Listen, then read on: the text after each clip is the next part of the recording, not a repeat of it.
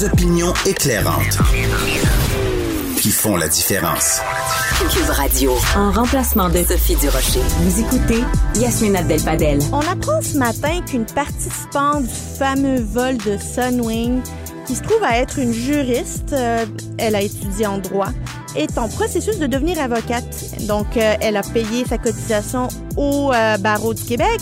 On lui a confirmé qu'elle allait être inscrite dans le tableau de bord, le tableau de l'ordre.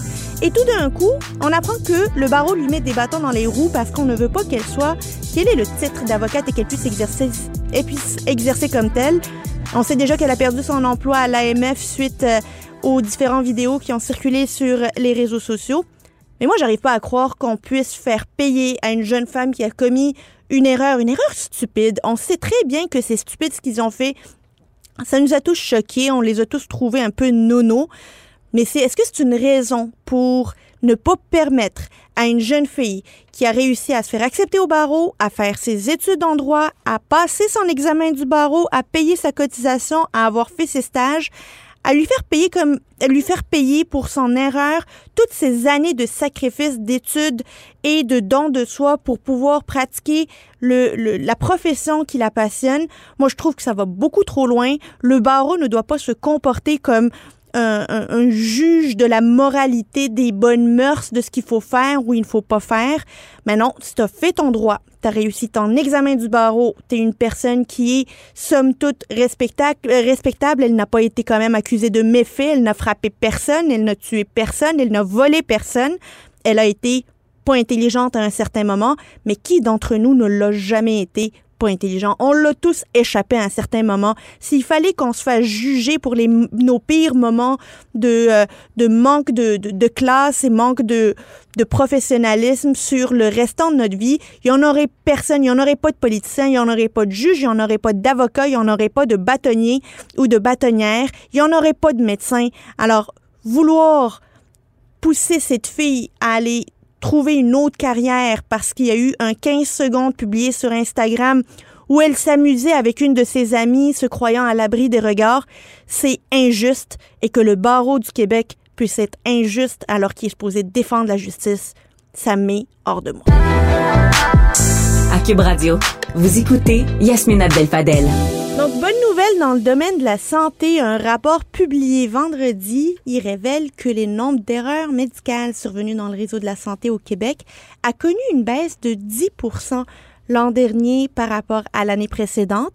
Et pour nous en parler, on a avec nous Maître Paul Brunet, président directeur général du Conseil des de la protection des malades. Maître Brunet, bonjour. Bonjour. Alors, les erreurs médicales sont en baisse. À quoi vous attribuez ça? Écoutez, euh, certains avocats en pratique, euh, Maître Ménard, moi-même, avons toujours euh, pensé que ces chiffres-là, bien qu'intéressants, ne constituent pas nécessairement l'ensemble de tous les faits, de tous les incidents et accidents, parce que l'administration, pour toutes sortes de raisons, parfois bonnes, parfois moins bonnes, euh, ne les colligeait pas toutes. Évidemment, vous parlez de périodes extrêmement critiques dans le réseau de la ben santé. Alors, cela a peut-être contribué, mais il y a peut-être d'autres facteurs aussi. Il faut se rappeler qu'en regard de la maltraitance, donc des incidents ou certains accidents thérapeutiques, euh, des gens ont pu être guidés vers euh, le recours collectif qui est présentement pendant devant la Cour supérieure. Donc cela euh, a pu contribuer à faire descendre le nombre de plaintes ou de, d'erreurs ou d'incidents qu'on a voulu colliger, où les gens ont plutôt choisi d'aller euh, du côté du recours collectif. Il y en a un autre suivant euh, la crise de la COVID, des gens ont peut-être décidé de s'aligner avec euh, le recours collectif sur la, la, COVID. Alors, il y a plusieurs éléments qui ont pu contribuer à faire descendre. Je ne dis pas qu'il n'y a pas eu une baisse effective, mais évidemment, on prend toujours ces chiffres-là avec avec euh, une certaine... Euh, Des pincettes, quelques bémols, mais Maître Brunet, est-ce qu'on fait une corrélation que ce soit avec des, euh, des recours judiciaires ou avec notamment des plaintes potentielles au Collège des médecins pour voir si on peut voir une tendance réelle ou est-ce que finalement ce sont des chiffres qu'on peut pas vraiment prendre au sérieux compte tenu des circonstances, qu'elles soient pandémiques ou, euh, ou conjoncturelles euh, à cause de différents, euh, différents aspects? Est-ce qu'on fait cette corrélation-là? Bien, on pourrait. Est-ce que est-ce qu'il y a eu des plaintes moins nombreuses au Collège des médecins? Beaucoup de gens critiquent le syndic, ou en tout cas la procédure de plainte qui prend un temps fou. Nous, on recommande souvent d'aller plutôt devant la Cour des créances porter leur, leur grief, leur doléance, et enfin d'être entendu pour pas que ça prenne 3-4 ans et que la plainte n'aboutisse jamais. Alors, on, offre différentes alternatives aux gens. Est-ce que cela a pu contribuer? Par contre, rappelons-le, puis je pense que vous, vous avez dit quelque chose d'extrêmement important. Les erreurs, les incidents, les accidents doivent être rapportés. Alors qu'on porte plainte ou non, en principe, l'administration devrait et doit le faire. Ce sont les péquistes en 2001 qui ont, instauré cette obligation de, de rapporter et les libéraux en 2008 ont obligé les administrations à aller publier ces incidents et accidents rapportés. Alors, il y a quand même un chemin qui a été fait et les chiffres sont intéressants, mais euh, on les prend toujours avec une certaine, euh, certaine euh, prudence. Et, Maître Brunet, quand on dit erreur médicale, ça veut dire quoi concrètement, du moins grave au plus grave? Puis on, on est capable de penser au plus grave, évidemment, c'est le décès, mais ça commence à partir de quel palier qu'on considère que c'est une erreur médicale qui mérite d'avoir une inscription? Bon, encore là, vous soulignez un point important, parce que pour, pour qu'il y ait un incident et un accident au sens où le ministère l'entend, il faut que le geste ou l'omission ait été évitable. Alors, s'il s'est agi d'un cas fortuit euh, dans le processus, dans le procédé, dans l'acte posé par le ou la professionnel, à ce moment-là, il ne s'agirait plus d'un incident, d'un accident ou d'une erreur. Et encore là, il y a toute une jurisprudence sur qu'est-ce que constitue une erreur euh, médicale. Je ne voudrais pas m'embarquer là-dedans, c'est pas non. ma spécialité. Mais il y a toute une panoplie de différents éléments à, considérer. Mais quand même un pas de fait. Avant 2001, là, on ne savait pas qu'il y avait des accidents, des incidents, à part quand les médias ou nous-mêmes les dénoncions. Maintenant, on a quand même des chiffres, on a quand même des éléments sur lesquels, c'est toujours la... Alors, qu'est-ce qui constitue le plus souvent, encore une fois, les, erreurs et les incidents? C'est des chutes, des gens qui n'ont pas été surveillés ou accompagnés assez prudemment. C'est de la médication qui est mal administrée, mal gérée. ce, sont des faits, malheureusement, qui, eux, euh, proposent qu'il y ait euh, des, erreurs systémiques. Et ça, c'est encore plus grave. Alors, quand on, c'est beaucoup, euh, on peut beaucoup faire de parallèles avec notamment la négligence euh, dans la rigueur, que ce soit dans l'administration des médicaments ou dans la surveillance des personnes les plus vulnérables. Euh, mais une erreur médicale, on voit aussi beaucoup, puis c'est peut-être mon, mon, petit côté hollywoodien qui regarde un petit peu trop la télé, qui se dit, on voit aussi beaucoup de euh, euh, des ententes hors cours qui sont faites entre différents établissements ou même des médecins avec des personnes qui ont été euh, victimes de ces erreurs médicales. Est-ce que ça c'est enregistré quelque part? Est-ce qu'on prend en ligne de compte ces ces ententes-là hors cours? Ben voici normalement, comme je disais tantôt, un incident ou un accident évitable devrait être colligé dans un rapport et dans les chiffres que nous soumet maintenant le ministère. Alors, est-ce qu'il y a eu à la base et à l'origine d'un règlement hors cours pour une poursuite qui a été entreprise, est-ce qu'il y a eu un tel, tel rapport, une telle collection d'informations sur les incidents et accidents? Parce que vous pouvez prendre un recours, qu'il y ait eu incident ou accident rapporté ou non, on s'entend? Voilà. Mais je ne suis pas certain que chaque règlement hors cours corresponde à l'origine à un incident ou accident euh, rapporté, colligé, comme c'est euh, pourtant l'obligation des, administrations hospitalières de le faire.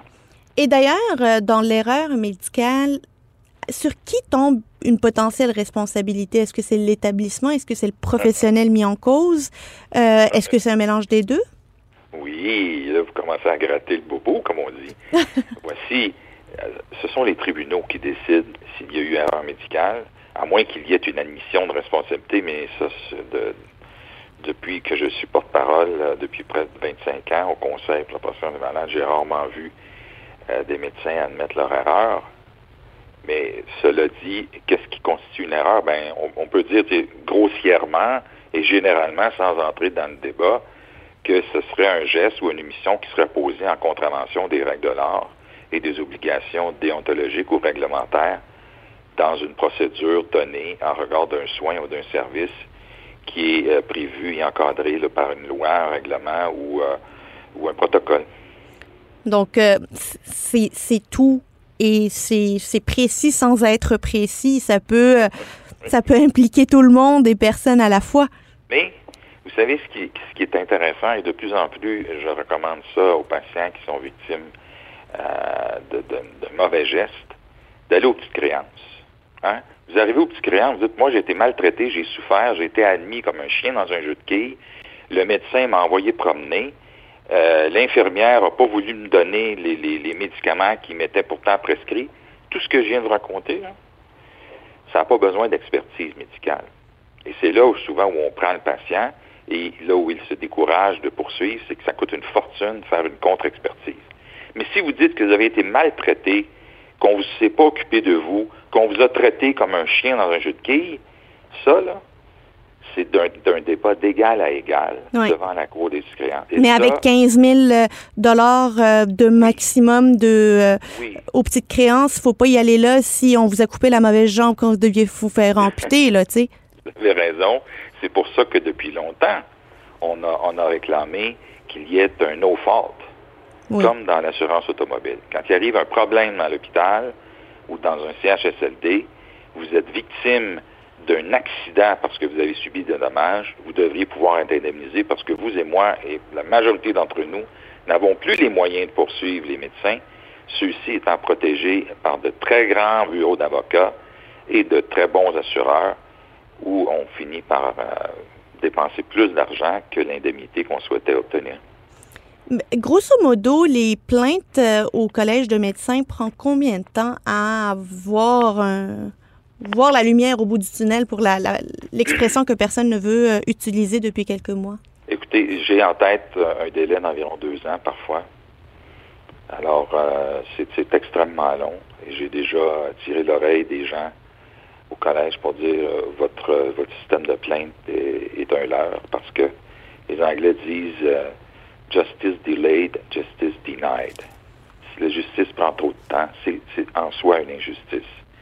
L'autre problème, et on me dit qu'on aurait commencé à améliorer la chose, c'est que quand vous portez plainte, vous êtes devant un mur, vous êtes devant une armée de spécialistes qui vont tout faire pour combattre votre prétention à la mhm. plainte, alors que vous avez, vous n'avez aucune expertise et aucune ressource. Alors j'ai dit, vous devriez améliorer les ressources qui sont disponibles aux plaignants pour rendre un peu le débat égal. Sinon, c'est de la foutaise. Bon, ce qu'on a dit qu'on avait fait, c'est que désormais, imaginez-vous, on a fait un grand pas, il y aura au moins quelqu'un au syndic qui va parler aux plaignants. Ah, ben c'est, c'est, un bon début. c'est un début. Alors, je présume que dans 10 ou 20 ans, on va commencer à parler de ressources. Mais en attendant, c'est une injustice crasse et je vais continuer à le dénoncer avec tout le respect et l'affection que j'ai par ailleurs pour le président actuel, qui est quand même un, gars qui est proche du monde, oui. que euh, on n'améliorera pas les plaintes. Et le goût des gens de porter plainte. Moi, quand je leur dis, vous pouvez porter plainte, ou on peut écrire une mise en demeure pour vous, après quoi vous irez aux petites créances dans, dans un mois. Oui, ben on rappelle que dans tous les autres professionnels, un citoyen peut loger une plainte privée. Maître Paul Brunet, euh, président directeur général du Conseil de la protection des malades, merci beaucoup pour, euh, pour ces informations. C'était très éclairant. Merci à vous.